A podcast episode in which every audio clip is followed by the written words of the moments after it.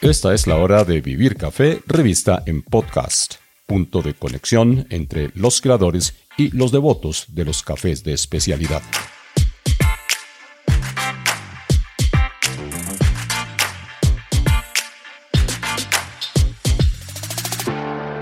Les habla Hugo Sabogal. Bienvenidos a la emisión número 50 de Vivir Café, revista en podcast canal de audio dedicado a quienes trabajan por la producción y comercialización de los cafés diferenciados de Colombia y a quienes los eh, saboreamos y los disfrutamos. Han eh, desfilado por estos micrófonos las voces más autorizadas del sector y también las de personas que buscan guía y orientación para iniciar sus propios emprendimientos cafeteros 11.700 descargas de los distintos episodios así lo confirman.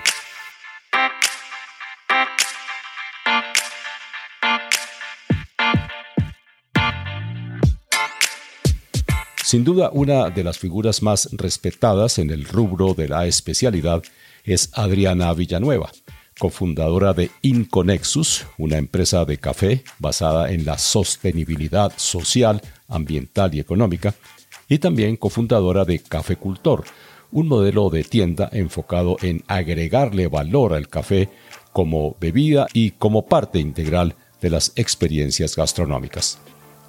Adriana Villanueva, creyente en las fuerzas del mercado para estimular el desarrollo, me recibió en la sede de Caficultor en el barrio Quinta Camacho de Bogotá.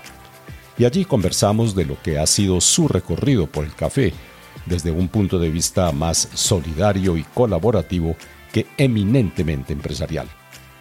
Cualquier encuentro con Adriana Villanueva siempre resulta revelador. En lo personal me agrada mucho que haya sido así, en una fecha en que Vivir Café, revista en podcast, completa sus primeros 50 capítulos de transmisión.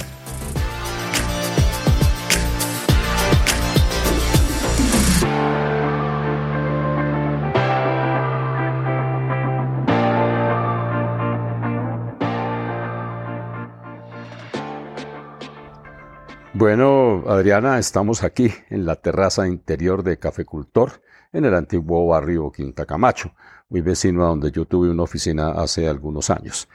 Y obviamente espero que alguien me recuerde como uno de los primeros eh, clientes que tuvo esa tienda. Es un día muy soleado aquí y frente a nosotros está el anexo donde funciona la tostadora. Hay sin duda un eh, perfume a café que lo invade absolutamente todo.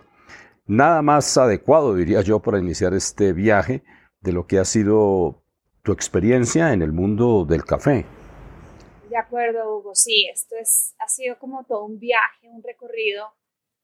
Yo llegué al café por el mundo del desarrollo y los, y los proyectos sociales. En realidad comencé a trabajar muy temprano en proyectos sociales, en proyectos que tuvieran que ver con desarrollo económico en comunidades, que generaran impacto, eh, con cooperación internacional. Entonces, digamos que ahí comencé a trabajar en diferentes proyectos rurales y me di cuenta del potencial que tienen las comunidades rurales, que es un potencial increíble. Pues y, en, esa época, digamos que la universidad tenía como ese sueño de contribuir a erradicar la pobreza en Colombia y comencé a preguntarme por qué hay pobreza si hay gente tan increíblemente valiosa en las regiones. O sea, no entendía muy bien por qué en un país como Colombia, donde te encuentras comunidades y gente con una sabiduría ancestral y con, una, con este carisma social, dices, no, esto no, no debería. O sea, acá está faltando una pieza de rompecabezas. Y trabajé en, en proyectos sociales en... Uno de los que más me impactó fue en Tierra Adentro, Cauca, como un sitio mágico. Y ahí comencé como a pensar, bueno, se acaba el dinero de cooperación internacional y qué pasa luego con las comunidades. ¿Qué pasa después de esto? Eh, se acaba el proyecto y la, pobreza o la situación vuelve a estar en lo, en lo mismo. esto no tiene sentido. Definitivamente hay que tener un, un esquema sostenible que permita a las comunidades poder tener una salida que sea un vehículo para salir, digamos, de, de, la pobreza. Y me di cuenta que al final, al final eh, la pobreza es un estado, es un estado mental. Mm. Cuando tú, digamos que sobrepasas ese estado mental, las posibilidades son enormes. Y me di cuenta haciendo muchos talleres eh, con las comunidades rurales.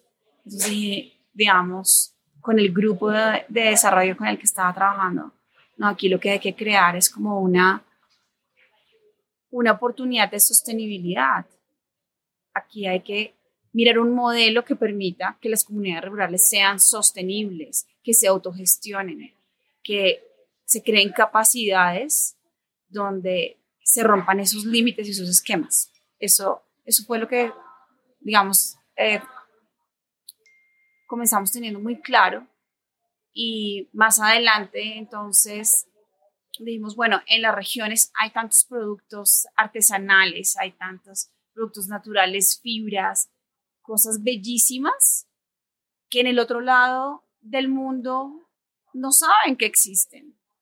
Puedes estar en una playa en Italia, necesitas unas sandalias y no sabes que aquí hay alpargatas divinas tejidas, o puedes tener todo un mundo de decoración en Europa y en Estados Unidos y no sabes que hay todas estas fibras maravillosas y esta diversidad maravillosa de Colombia, ¿cierto? Que hay huergues del Pacífico, claro. que hay todo tipo, digamos, de, de riqueza cultural, de riqueza, o sea, Colombia es solo riqueza, diversidad natural, diversidad por donde pasaras.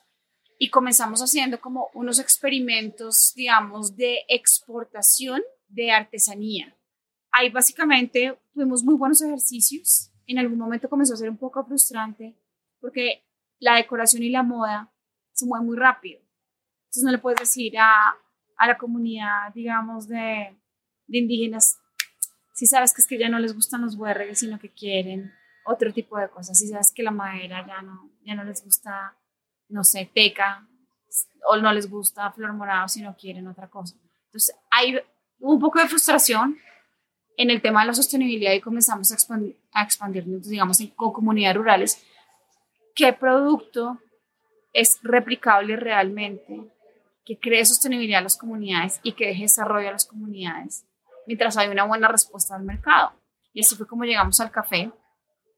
Realmente mi familia fue cafetera desde, desde que yo era muy chiquita y tuvimos una finca en el norte del Tolima cuando era muy chiquita y eso me marcó muchísimo, ¿no? O sea, eso no se te olvida, eso está en tu ADN, eso está en tu subconsciente, el, el olor a beneficio, el rodarte por el cafetal, eh, el estar en el patio secado con tus juguetes cuando tienes cuatro años, eso no se te olvida, eso no se te olvida. Y trajimos todo el aprendizaje que teníamos de desarrollo y todo lo que habíamos aprendido de logística. Dijimos, aquí lo que hay que conectar dos mundos que no se conocen la riqueza de lo local con las oportunidades globales. Entonces, decidimos crear un modelo, digamos, migramos de, de la parte de proyectos a tener un modelo sostenible, a decir, el mercado está queriendo unos productos que aquí están, vamos a conectar comunidades y realidades locales con oportunidades globales. Y así nace Inconexus. Inconexus nace, digamos, en el momento perfecto en el que el mundo está sediento de algo diferente en el mundo del café. Comenzamos a darnos cuenta cómo en términos de los proyectos sociales, pues faltaba como un eslabón de la cadena. Y cómo en el mundo del café, cuando comenzamos a conocer más el mundo del café, habían cosas que nos parecían casi perturbadoras. O sea, como el, el caficultor es el que hace todo el trabajo y hace todo el esquema, le ponen todo el café en la pila y no tienen ningún tipo de retroalimentación, mezclan su café, tienen toda esa parte que nos parecía como, como increíble. Con una situación, obviamente, Adriana, que los caficultores, eh, en lo que diría yo es una inmensa mayoría, no saben a qué sabe su café. Los han probado. Entonces, comenzamos a ver en las zonas cuando estábamos haciendo, claro, tenemos toda la experiencia de hacer una línea base, de mirar como toda la situación social y ambiental a través de los proyectos. Entonces, obviamente, el mapeo para nosotros era realmente sencillo. cuando comenzamos a ver esto y a visitar y, y, comenzamos a ver, digamos, esquemas de cooperativas donde el productor pues tenía que esperar afuera, en una fila, al sol y el agua, le decían, no, pues mire, su café vale tanto, lo, lo toma, lo deja y agradezcame que le estoy dando este precio. Entonces dijimos, este tipo de estructuras hay que romperlas.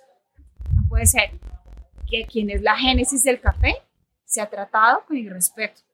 ¿sí?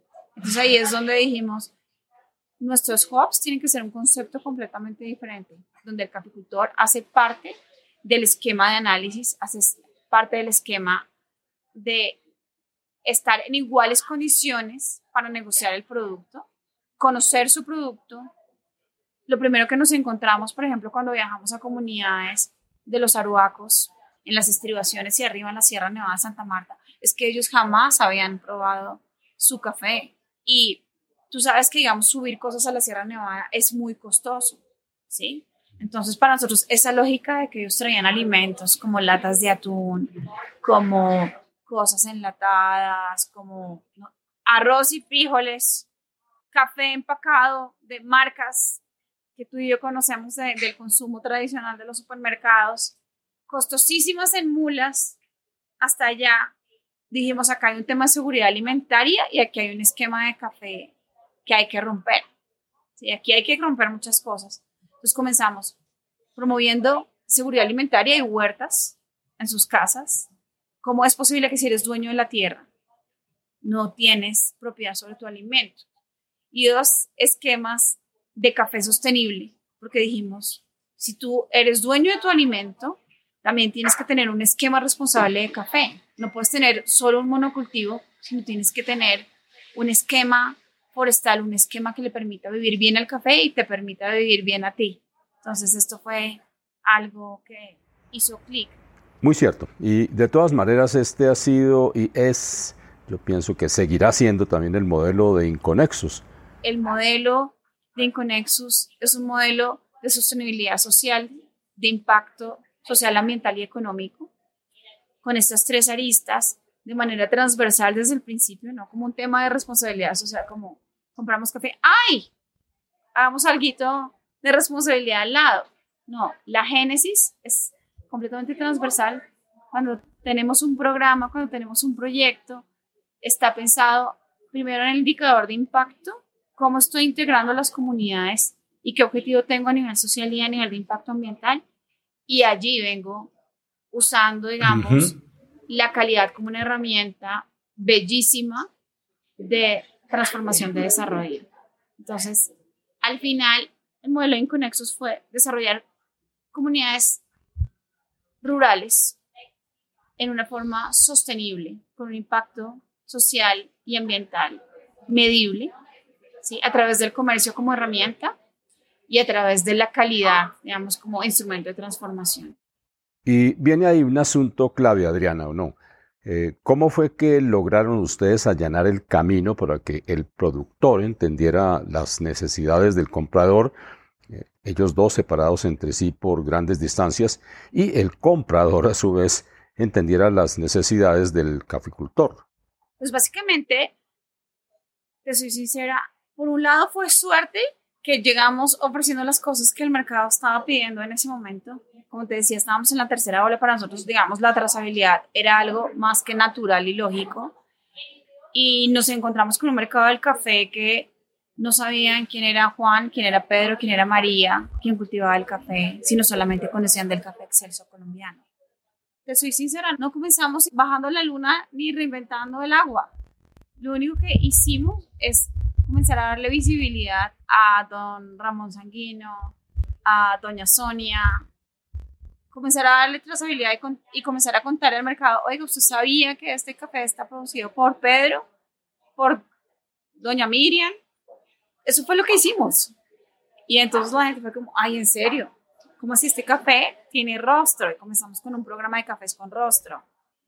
Eh, y realmente fue un buen momento para el mercado lo que hicimos fue entrenarnos muy bien en café y digamos que también un poco con el con este tema sensorial que nos abrió este mundo increíble al entrenarnos en este mundo sensorial, entrenarnos, digamos, a nuestro equipo de trabajo que ya venía con un conocimiento muy claro en logística, en la parte, en la parte de proyectos, en la parte, digamos, de llegar a zonas de Colombia donde nadie llegaba. Al entrenarnos, pues fue un como, wow, comenzamos siendo pioneros con cafés certificados orgánicos en la Sierra Nevada de Santa Marta, por ejemplo. Y dijimos, bueno, hay algo más. Fuimos evolucionando y realmente nos comenzamos a encontrar con una recepción interesante del mercado. El mercado quería algo más. Yo creo que ni siquiera el mercado sabía qué quería, pero quería algo más. Sí, es como, en serio, hay otra cosa además de Supremos Excelsos colombianos, no te, o sea, no, no, no, como así. Eh, cuando yo comencé a vender café, fueron muchas puertas cerradas, porque decían, no, o sea, café especial de Colombia no existe. O sea, yo compro café especial en Etiopía, o en Kenia, o en Costa Rica. O Panamá. Panamá. Pero café especial colombiano, pues el café colombiano es suave, lavado. Pues la marca Café Colombia hizo un gran trabajo en ese sentido, pero ya es comportamentalizar eso, es comoditizar eso, es como encontrarte con una piedra. Fueron muchas, muchas puertas cerradas. Pero cuando ya comenzamos a hablarle quién está detrás del café, eh, cuando el mercado comenzó a pedir un café orgánico certificado, para nosotros fue también un vehículo de generar, digamos, un premium para las comunidades.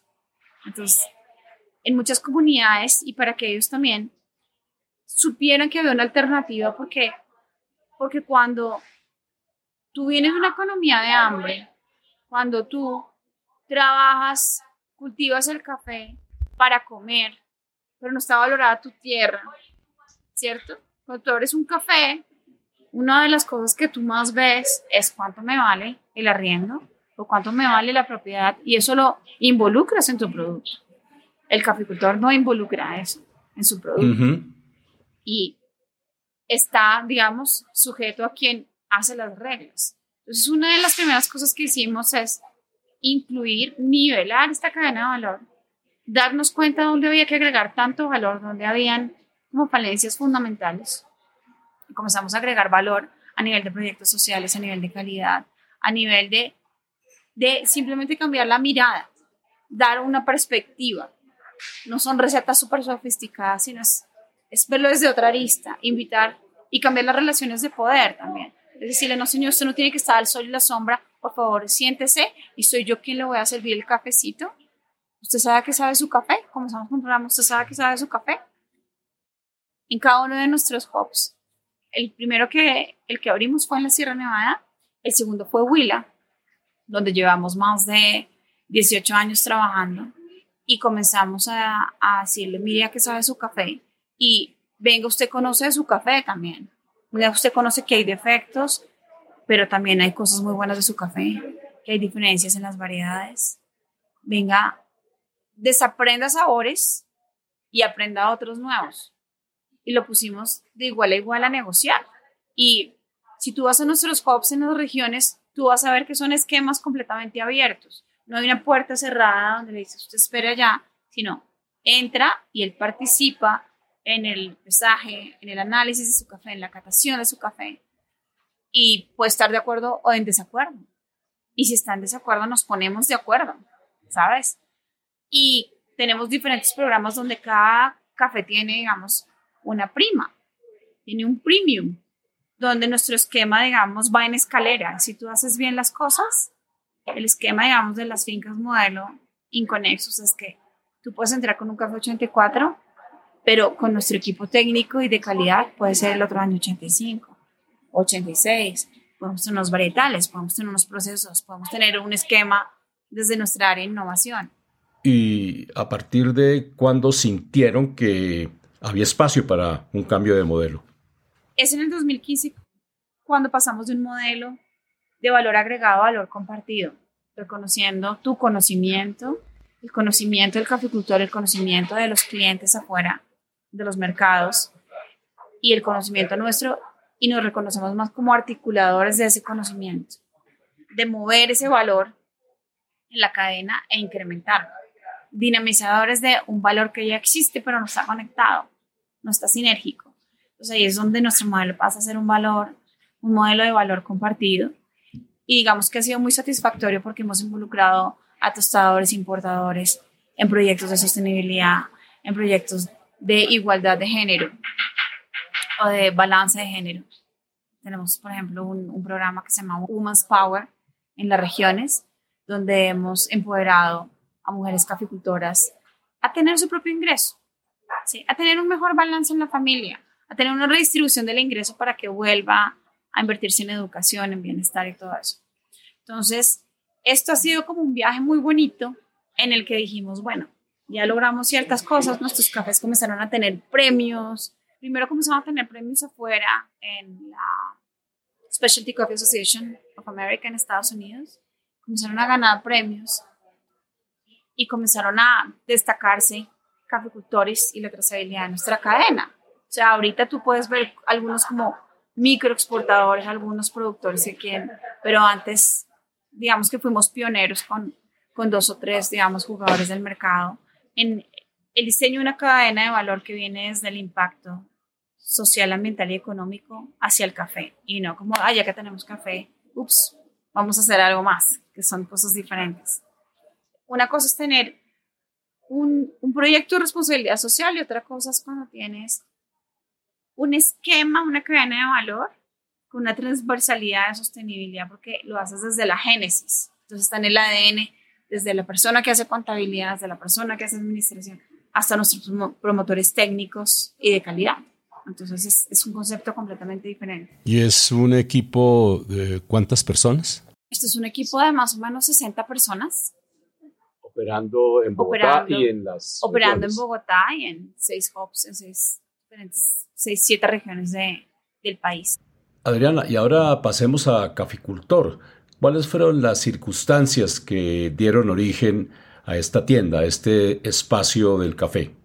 Entonces lo que te iba a contar es que nuestros cafés comienzan a tener premios afuera y dijimos, oye, ¿cómo es posible que haya un reconocimiento afuera de lo que es la calidad del café especial y no hay un reconocimiento adentro, dentro de, de Colombia, pero no hay un reconocimiento porque tú tienes que conocer para reconocer, ¿cierto? Si tú estás ciego, si no tienes la oportunidad de saber que hay diferentes sabores, ¿cómo vas a saber?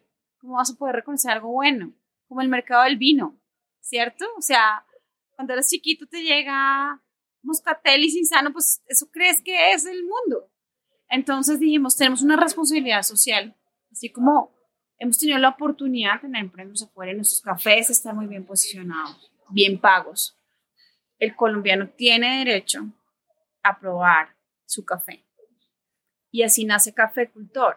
Café Cultor nace en el 2013 como esta propuesta de no necesitamos hacer dinero a través de tiendas de café, pero lo que sí necesitamos en este momento es tener una oportunidad, una puerta abierta, un sitio donde la gente sepa que sabe el café especial colombiano.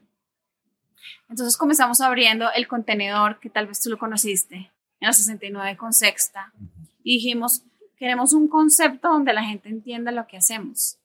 Además, por defecto, exportadores de café especial, Queremos que sea muy gráfico, donde la gente entienda que en un contenedor donde van los cafés, los sacos de café especial, donde ponemos tantas recetas para que el tostador se pueda deleitar, en ese mismo contenedor, simbólicamente de exportación, la gente puede venir y tener una experiencia de café.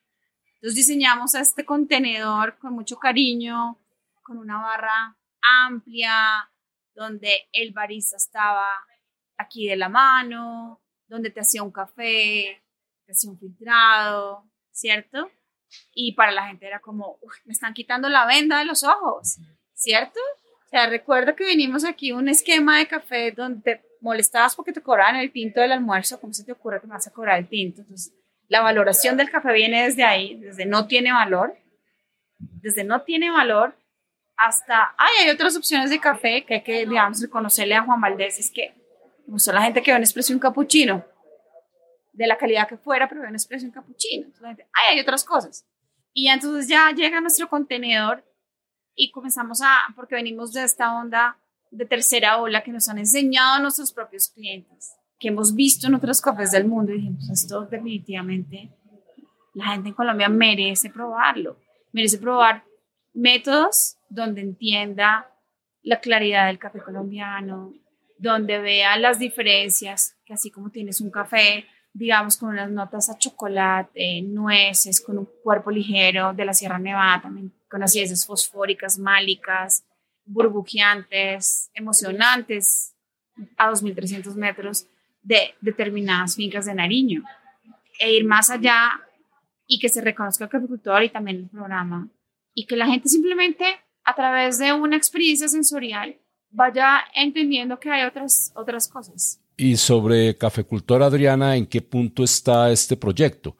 Yo lo he visitado como espacio del café durante varios años y es un sitio donde uno viene, se sienta cómodamente, lee su libro, se encuentra con amigos, tienen los baristas unos eh, compañeros de ruta para apreciar los sabores, conocer de variedades, de procesos, etc.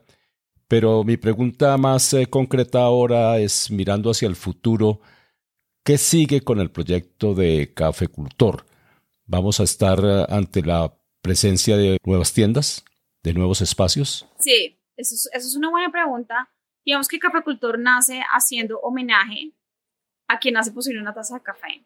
Tú puedes tener increíbles baristas, pero si no tienes al caficultor, pues caficultor pues es un juego de palabras que es un homenaje a quien hace posible una taza de café, que es el caficultor, pero también es culto por el café y cultura de café y alrededor del café. Entonces, lo primero que, si tú ves dónde están nuestras tiendas, están en sitios que evocan cultura, donde hay un movimiento cultural y que traen cultura. Por ejemplo, en este momento pues tenemos en la casa una galería de fotografía. En la génesis de Cafecultor del 2013 al 2015 hicimos como mucha movilización cultural, donde invitábamos mucha gente a, a venir a discutir diferentes temas de literatura, de lo que fuera, de, de capacitaciones sobre café. En ese, en ese contenedor se hicieron unas tertulias increíbles, eh, concursos caseros, y por eso estamos en Wilborada, en la librería Wilborada, que es un sitio de cultura. Estamos acá donde tenés diferentes espacios donde descansas un poco de la ciudad, como en un oasis interno, donde tienes como esto que le hace falta a veces a, a tantos sitios en Bogotá o en las casas, los apartamentos, el esquema de vida de Bogotá es también ¿Qué necesita la gente en Bogotá? La gente necesita un lugar para descansar de lo cotidiano, del, del estrés de la ciudad. Necesita escuchar el agua. Cuando empezamos en esta, en esta casa de Quinta Camacho, que tú sabes pues como el significado que tiene el barrio cultural y todo esto, nos pareció perfecto para dar espacios donde la gente aprendiera el café, sintiera el café, tuviera una experiencia en diferentes esquemas. Tuviera una experiencia porque vine a trabajar y merece estar en un ambiente rico. Eh, entonces tenemos, tenemos gente que viene a trabajar en las mañanas, luego tenemos la gente que dice almuerzo, pero quiero un rato para mí y ves cómo vienen y se toman un tiempo para ellos, su tiempo de socialización. Y existen muchas dinámicas alrededor del café. Ves muchas cosas pasando alrededor del café. Entonces, digamos que, que lo que viene para cafecultores en, algún momento pensamos en consolidar y expandir muy rápido y dijimos, no, esto hay que hacerlo realmente lentamente. Vino la pandemia, que fue un momento, digamos, no tan sencillo, donde también aprendimos a conectar de maneras diferentes. Hicimos muchos cursos en línea de experiencia, fue, fue muy lindo porque nuestro equipo de trabajo se reinventó también. Em, y, y además le dimos como la vuelta a algo que era muy negativo, y la cantidad de gente que ahora, digamos, nos pide en línea por WhatsApp, por nuestros canales de, de FIWEX o por nuestra página web es increíble. O sea, aumentó esto, estos canales en línea muchísimo. Entonces eso nos hizo replantear de no necesariamente tienes que abrir 20 tiendas, sino queremos crecer más en canal de distribución en línea, tanto aquí como fuera. Estamos, digamos, también exportando café tostado y nos piden de otros países. Así que nos dimos, digamos, este, este tiempo, la tarea de crecer un poco ahí, sentarnos un poco, consolidar, entender. Yo creo que la gente, la sociedad ni siquiera hasta ahora está entendiendo qué pasó y qué quiere. Hay, hay, una nueva sociedad que queremos también entender hacia dónde va. Y ya estamos consolidando eso y sí estamos pensando en abrir otras tiendas fuera del país. ¿Bajo la misma figura? Bajo el mismo nombre. Tenemos gente interesada como en franquicias. Entonces queremos más bien tener como un modelo híbrido donde podamos como acompañarlos, donde hacemos como todo el sourcing de café, pero también todo el acompañamiento en la experiencia y no se pierde, digamos, esa, esa, esa génesis de impacto y no se pierde esa génesis de, de crear sitios donde culturalmente la sociedad se desarrolle en, diferentes formas. Y en cuanto al estilo de producto, Adriana, eh, ¿qué vamos a ver en el futuro? Es eh, muy cierto que nosotros tenemos aquí unas condiciones muy favorables para la producción de cafés en distintos pisos térmicos, con distintos tipos de acidez, etcétera, y también una nueva corriente que está trabajando el tema de los procesos post cosecha. Todo esto le abre a Colombia una serie de oportunidades que hasta el café suave lavado pues no se habían presentado. ¿Qué puedes eh, vaticinar en cuanto a estos temas? El tema de los procesos y la innovación, yo lo veo muy positivo desde el punto de vista de desarrollo de mercado. Yo también creo que desde el punto de vista de vino también. Yo pienso que la diversidad trae mucha oportunidad digamos, ese es mi punto de vista. Ahora bien, hay que hacerlo en la forma correcta, porque ¿qué es innovación?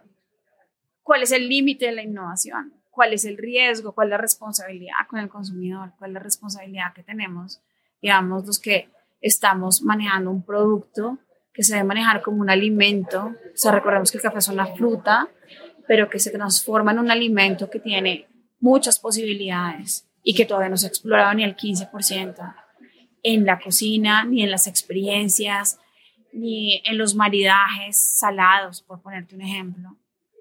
Entonces, digamos que hay una responsabilidad muy grande porque una cosa es lo que está en tendencia y otra cosa es lo que como alimento debes y puedes llegar a ser cuando sabes que estás con un alimento que también tiene una influencia en tu sistema nervioso, por ejemplo. Entonces, hay temas de fermentaciones que son supremamente interesantes, pero tienes que ser riguroso también a nivel científico y a nivel técnico. Nosotros tenemos un equipo de innovación que nos hemos entrenado y donde tenemos mucho tema de biotecnología, donde tenemos mucho tema de biología, de agronomía para hacer las cosas bien, donde si estamos trabajando con microorganismos, tenemos que saber qué está pasando y cómo controlamos esas fermentaciones. Entonces, digamos que mi invitación ahí y lo que yo creo es que puede ser supremamente afortunado, como todo si se maneja con responsabilidad y donde se comienza a reglamentar un poco también eh, cuáles son los límites. ¿no? Sí. lo que puede gustar un café sobrefermentado o un café que tenga ciertas notas, pero lo que sí es cierto es que pueden tener bacterias o microorganismos que no son buenos para ti. Ese es un hecho porque en lo personal pues eh, he tenido un par de experiencias después de haberme tomado unos cafés con unas fermentaciones que en principio sonaban muy atractivas y que después eh, pagué el precio. Tuve una situación digestiva bastante compleja durante unos tres o cuatro días y siempre pensé que había habido problemas como de fermentación. ¿Qué estamos haciendo nosotros? Estamos haciendo mucha innovación, pero estamos haciendo cafés inocuos. Así lo permita, no sé, la moda lo puede permitir, más, pero el impacto en la salud es otra cosa. Entonces sí lo hemos hecho con mucha responsabilidad.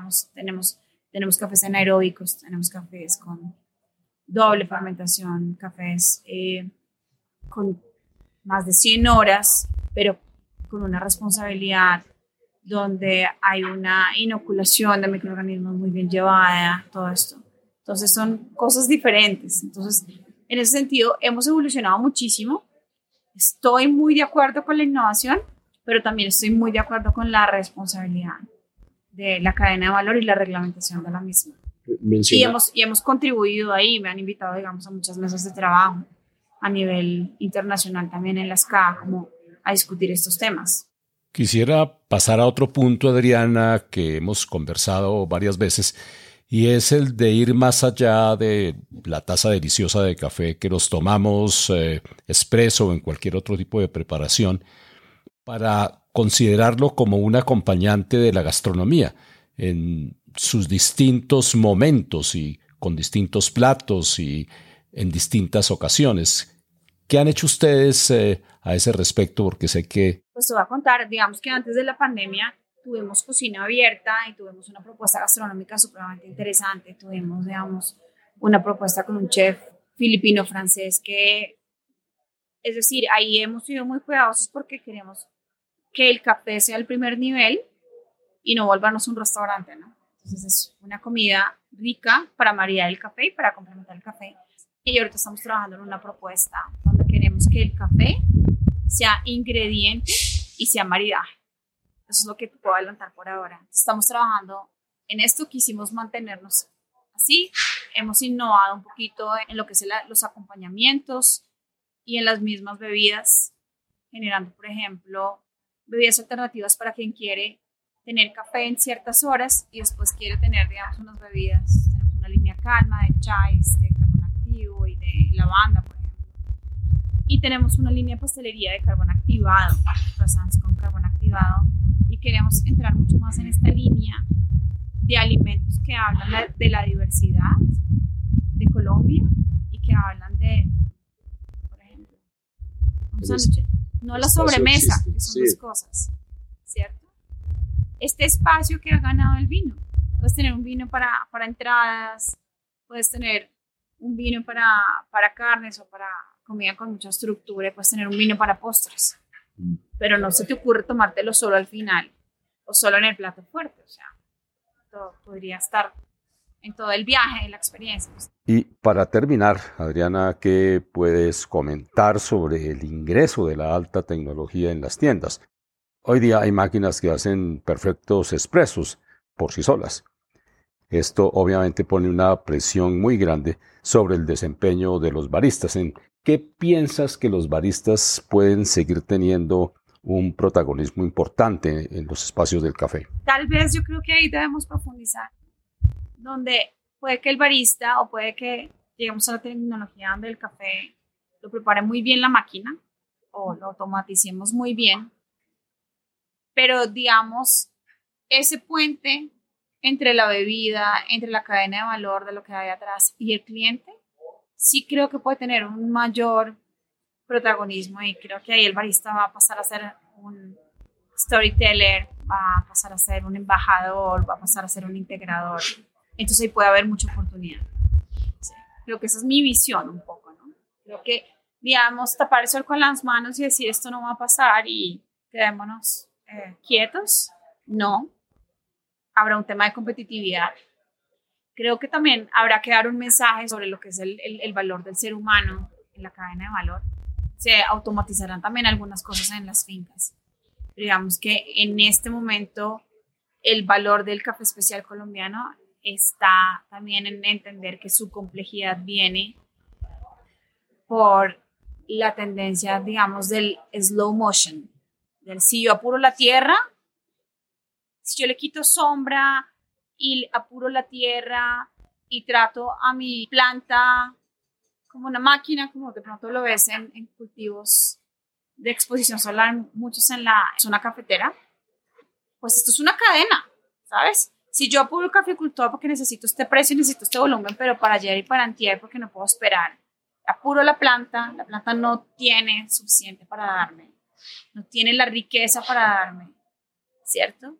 Pues yo tengo un esquema forestal, yo tengo un esquema para la vida, para la vida de los animales, para la vida de las abejas, para la vida del café, para la vida de otros cultivos, ¿cierto? Si yo también creo un mercado donde genero una conciencia de consumo responsable y todos en la cadena de valor empezamos a entender que si yo pago un poco más por eso, pero también recibo esta riqueza en sabores infinita, porque un café complejo puede tener un café de 90 puntos, pues tiene no solamente una complejidad y un esquema de sabores increíble, sino una intensidad sin igual. Entonces, también tal vez puedo, esperar tres minutos a que me hagan una Chemex y me sientan a disfrutarla. Y tal vez eso va a ser el, el activo más escaso que no va a tener la humanidad. Tiempo para ti. Adriana, Gracias. La verdad ha sido una cátedra. He disfrutado muchísimo.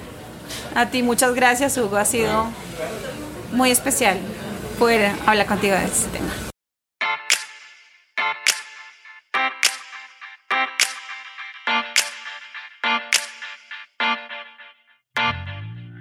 Gracias a Adriana Villanueva por haber aceptado esta invitación para conocer sus puntos de vista sobre la evolución del negocio cafetero, particularmente en su capítulo de Valores Compartidos. En un par de semanas les traeré otra visión de lo que los nuevos espacios del café nos aguardan. Les habló Hugo Sabogal y hasta pronto. Por ahora, buenos cafés y buenos momentos.